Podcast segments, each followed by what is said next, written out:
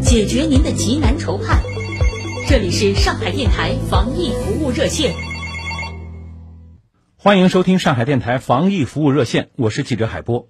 家住浦东新区的杨先生向上海电台防疫服务热线求助，他是三月十九号接种了新冠疫苗第一针，原计划四月十号打第二针，但是受到疫情影响，无法按时接种。杨先生想了解，如果到五月十九号就超过六十天，会不会需要重新打第一针？对身体是否有影响？防疫服务热线咨询疾控专家后反馈，新冠病毒灭活疫苗目前推荐的基础免疫两针间隔为三到八周，延后接种理论上不会影响疫苗效果，也不会影响安全性。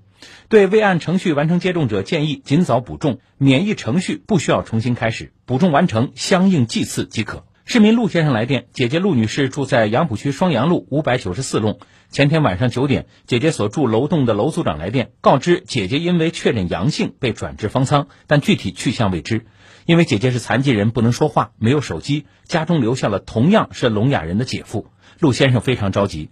经过电台防疫服务热线对接，昨天下午，属地控江路街道回复已确认其姐姐在共青路四百三十五号的方舱。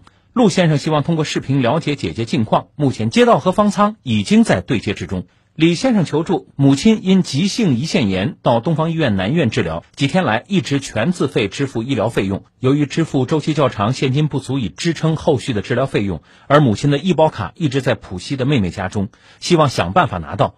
经过热线对接联络，李先生在医院工作人员帮助下，通过上传照片等方式，帮助母亲申领了电子医保卡。孙女士来电求助，亲戚患有帕金森症，需要一种膏药，名叫优普洛罗替高汀贴片，不知道哪家药房有售。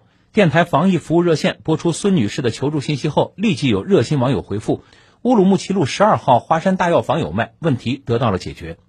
闵行区沪光路的陆小姐求助，电信宽带故障已经半个多月了，经过电台热线的沟通，电信回复。